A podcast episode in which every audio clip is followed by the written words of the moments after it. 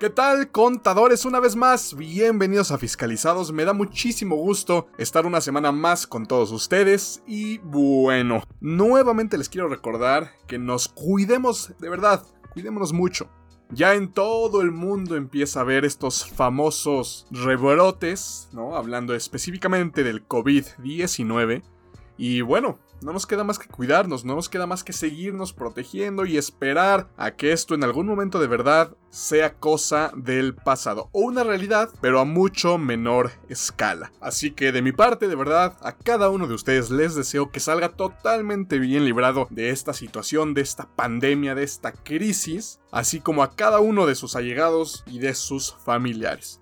Pero bueno, dejemos ya de hablar de cosas complicadas, de cosas tristes, y vámonos ya de lleno a hablar del tema del día de hoy, que probablemente también sea algo complicado o algo que por alguna razón nosotros mismos nos complicamos de más. Y sí, ya vieron en el título de qué vamos a hablar y este tema justamente me lo habían pedido ya algunas personas por ahí, un colega bastante cercano, un amigo, me dijo, ¿sabes qué? Este tema a muchos nos causa conflicto, está interesante, hay que saber aplicarlo bien. Y por eso, el día de hoy vamos a estar hablando de los asimilados a salarios.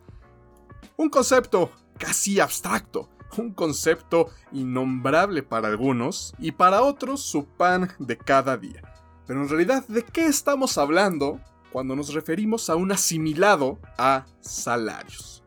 Por ahí muchas personas asumen que están contratadas bajo este esquema, muchos empresarios dicen pagarles a sus trabajadores bajo este esquema, y así nos podemos ir siguiendo una cadenita de muchos errores, de muchas costumbres y seguramente detrás de muchas malas asesorías dentro del mundo de los empresarios. Y bueno, primeramente hay que sacarnos de la cabeza que el asimilado a salarios es una figura laboral. Cuando hablamos de derecho laboral, siempre estaremos hablando tanto de un patrón y de un empleado, de un trabajador, de un subordinado. Cuando estemos hablando de asimilados a salarios, estaremos hablando única y exclusivamente en materia de impuestos sobre la renta. Esta es la primera diferencia o el primer punto que tenemos que aclarar. El asimilado o asimilable a salarios nos remonta a una manera de enterar el impuesto, de retener el ISR, sin tocar en lo absoluto el tema laboral y por ende el tema de seguridad social. Dentro de la ley del seguro social hay que cumplir ciertos parámetros, hay que pagar ciertas cuotas, hay que caer en ciertos requisitos para estar dentro de esta ley. Y anclado a esto, evidentemente cumplir toda la legislación de la Ley Federal del Trabajo y algunas otras leyes, ¿no? Que vayan inmersas a una relación laboral. Ahora, en materia de impuestos sobre la renta, para empezar a abordar este tema de los asimilados a salarios, nos vamos al artículo 94 de esta ley y a ver qué nos dice, porque es aquí donde se encuentra el origen de esta figura. Dentro del título cuarto, capítulo primero de los ingresos por salarios y en general por la prestación de un servicio personal subordinado. Justamente por esto, se presta a confusiones, pero hay que aclarar las cosas de una manera precisa. Sí, evidentemente en este capítulo, en este régimen fiscal, van a estar tributando todos aquellos trabajadores, todas aquellas personas físicas que reciban un ingreso por parte de un patrón, y en este capítulo vamos a ver cómo calcular cómo enterar el impuesto sobre la renta correspondiente a todos estos trabajadores. Pero bueno, le doy lectura al artículo 94 para ver qué nos dice que se consideran ingresos por la prestación de un servicio personal subordinado los salarios y además prestaciones que deriven de una relación laboral, incluyendo la participación de los trabajadores en las utilidades de las empresas y las prestaciones percibidas como consecuencia de la terminación de la relación laboral. Hasta ahí todo perfecto. Hasta ahí no nos queda duda de que los trabajadores, ¿sí? los empleados, los subordinados, van a tributar bajo este esquema.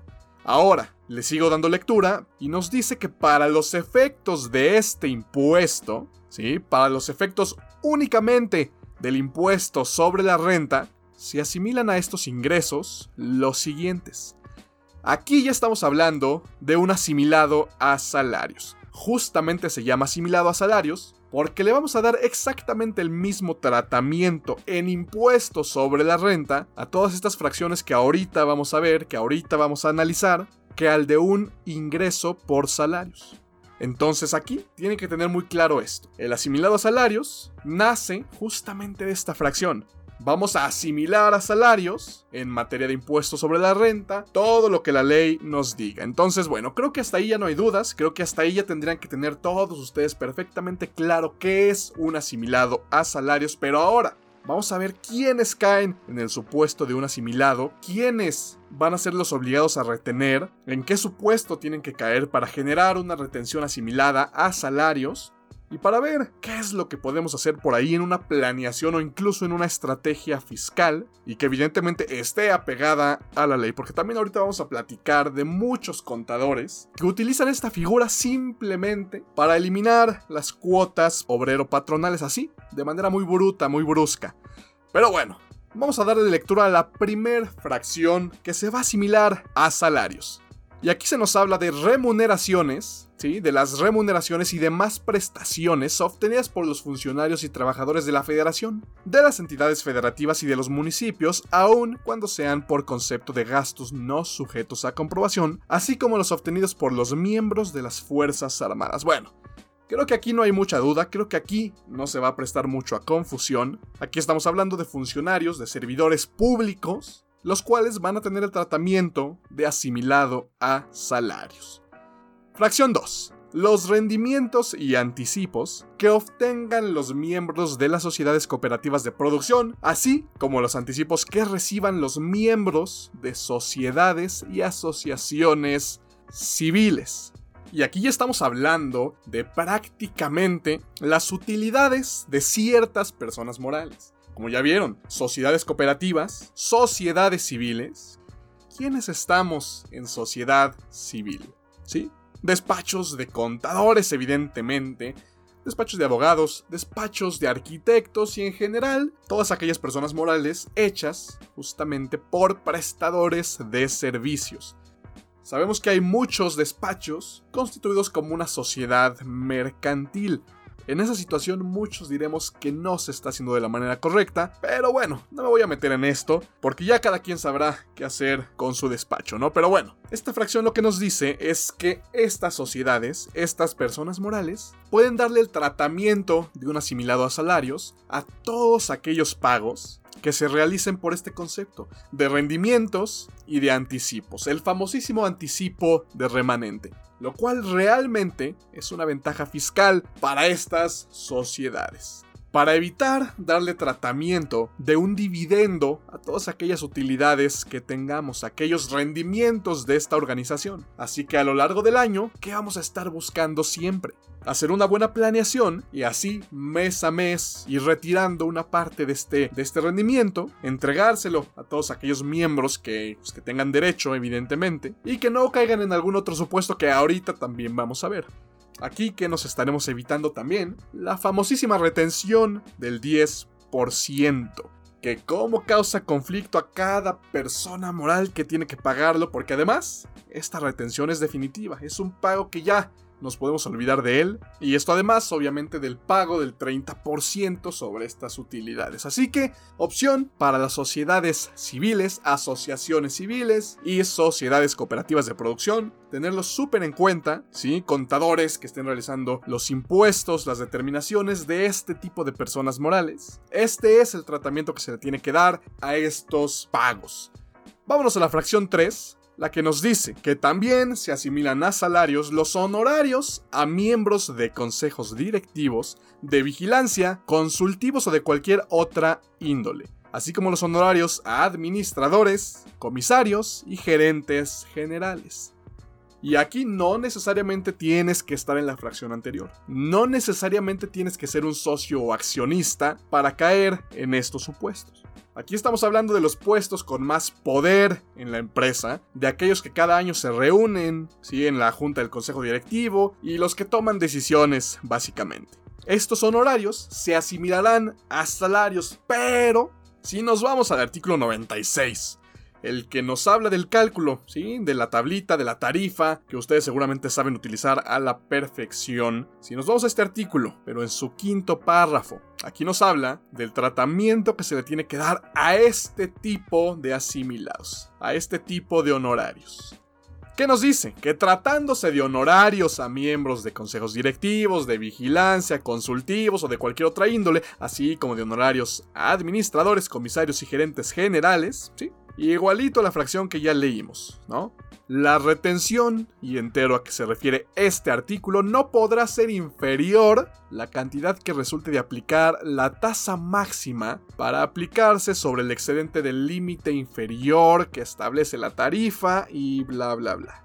¿Sí?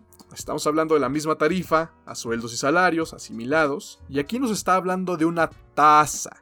Acuérdense de la diferencia entre una tasa y una tarifa. Tasa aplicamos directito tarifa, hacemos el proceso de la tablita, límite inferior, etcétera, ¿no? Entonces aquí, ¿qué nos está diciendo? Si leemos a detalle, ¿sí? Quiero que hagan eso, quiero que analicen esta fracción, o más bien este párrafo del artículo 96, para darnos cuenta de que a este tipo de honorarios le vamos a retener directito el 35% de ISR. Así es.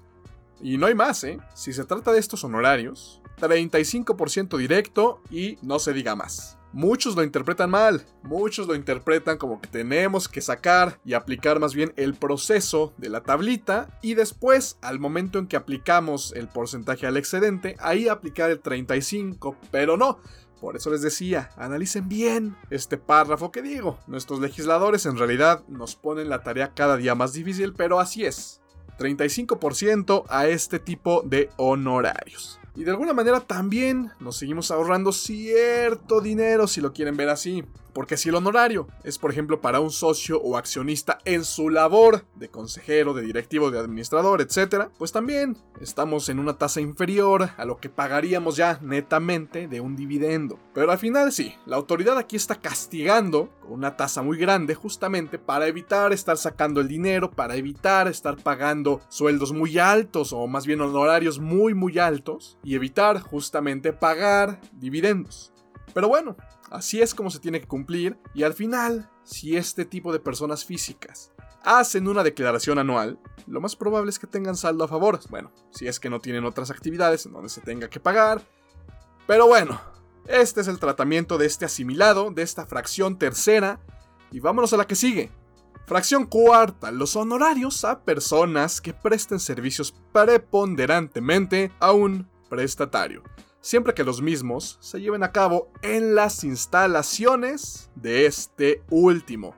Aquí recuerden que cuando hablamos de un servicio preponderantemente prestado a un mismo prestatario, estamos hablando de que se reciba gracias a este cliente más del 50% de mis ingresos.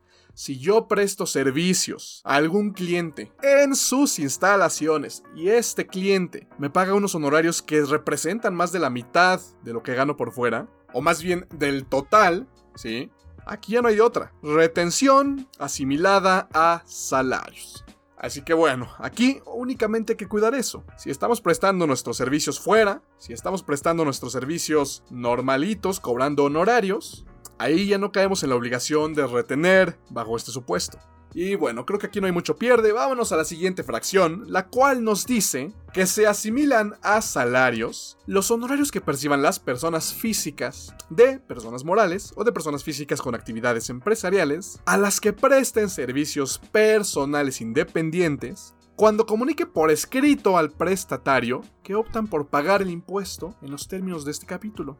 Miren qué curioso, ¿no? Que pues yo pueda optar porque me retengan, que yo si por alguna razón no quiero tener nada que ver con el SAT, no quiero hacer declaraciones mensuales, no quiero, no quiero nada, no quiero pagarle a un contador, pues en teoría, al momento que yo le presto servicios a esta persona moral o persona física, le entrego un documento en donde diga que yo quiero que me retenga en los términos de esta fracción, la persona moral o la persona física, el cliente vaya, pues estará obligado a retener el impuesto, ¿no? Y al final para esta persona va a ser exactamente lo mismo, va a tener su deducción exactamente igual y totalmente válida. Y ya si la persona física desea hacer declaración anual o no, ese es otro rollo. Esa es su bronca y yo no me meto ahí, ¿no?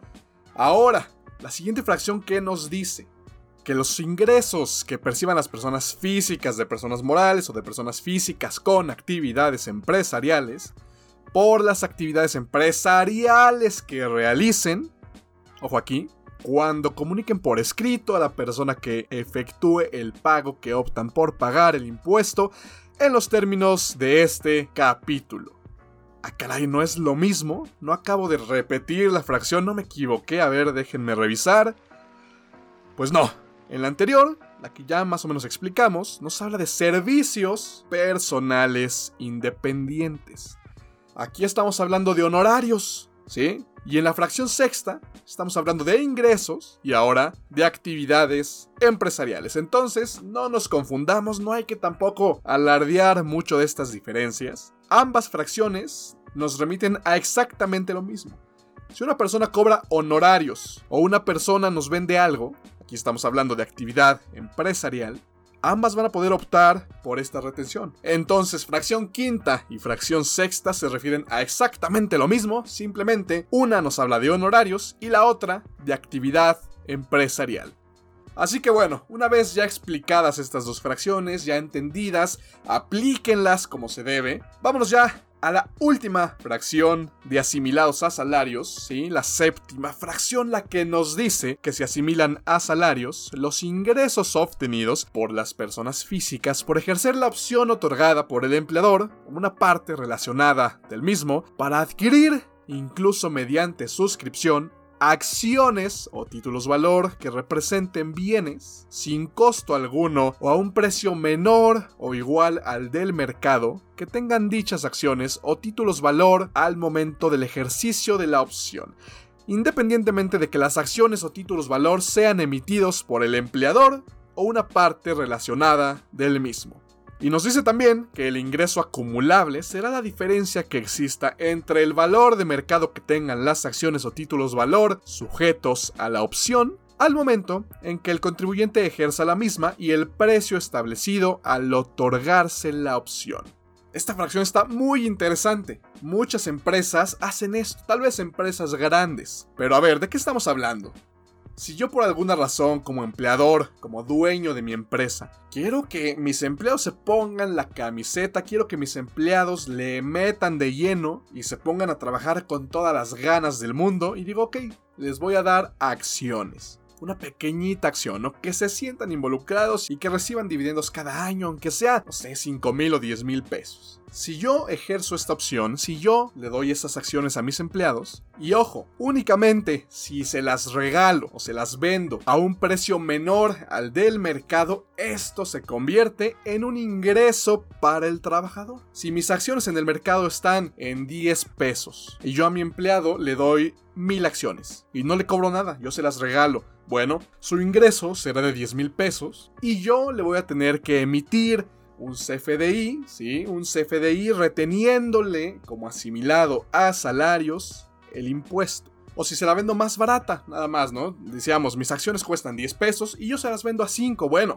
por la diferencia voy a tener que emitir este CFDI. El impuesto se va a tener que pagar. Y ojo, lo mismito. El empleado podrá hacer su declaración anual y ahí ya es su rollo. Yo nada más estoy reteniendo el impuesto, lo pago porque al final sí, es un ingreso para el trabajador, efectivamente. Es un aumento en su patrimonio y al final se va a ver beneficiado de esto.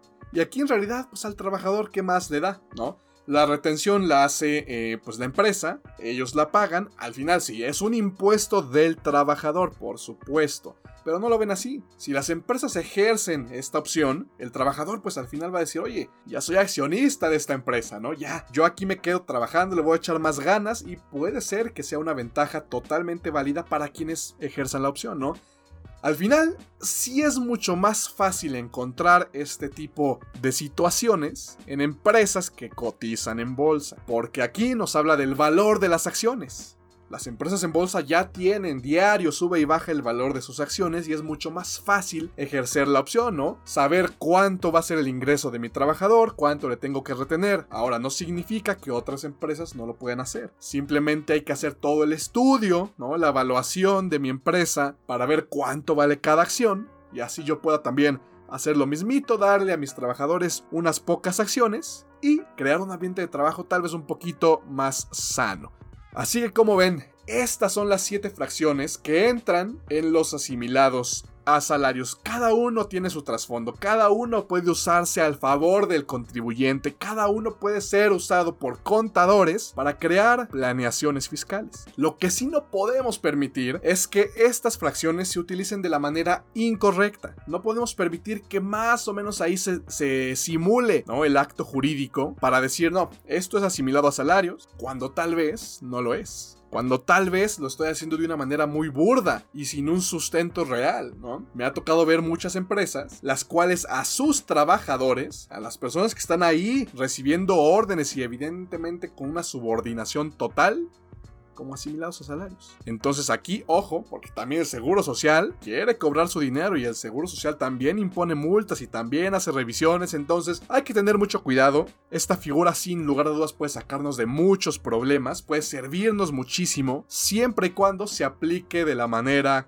correcta. Entonces, bueno, contadores, mi recomendación al final es que lean perfectamente estos artículos, que lean perfectamente estas fracciones y lleguen a sus propias conclusiones que las apliquen en sus empresas de la mejor manera posible y ojo, acuérdense que si benefician a una empresa de una manera significativa, pues también sus honorarios tienen que ser significativos. Entonces, esto ha sido todo por hoy, espero que les haya gustado, espero que les haya servido, que este concepto del asimilado a salarios quede un poquito más claro, que nos interese estudiar un poquito más, que nos interese abordar cada una de estas fracciones y llegar a conocer cada día un poquito más. Y una cosa que ya se me estaba pasando mencionarles. Ojo aquí, contadores. No tendríamos por qué encontrarnos, ¿no? En la práctica, algún contrato de asimilados a salarios. Como ya dijimos, como ya vimos, esto no es algo civil, esto no es algo laboral, esto es algo meramente de impuestos sobre la renta, entonces no tendría por qué existir un contrato de asimilados a salarios. Existirá un contrato de honorarios en el cual se pueda estipular que el pago será con una retención de asimilado a salarios cosa totalmente diferente, porque ya muchos abogados especializados en la materia fiscal nos critican mucho justamente, o critican más bien este acto, ¿no? De la existencia de este tipo de contratos. Pero bueno, eso nada más era lo último que les quería mencionar. Por mi parte sería todo, yo me despido, yo soy Héctor Garín, esto fue Fiscalizados, el podcast de HGR Consultores, y aquí tú y yo nos escuchamos la próxima semana.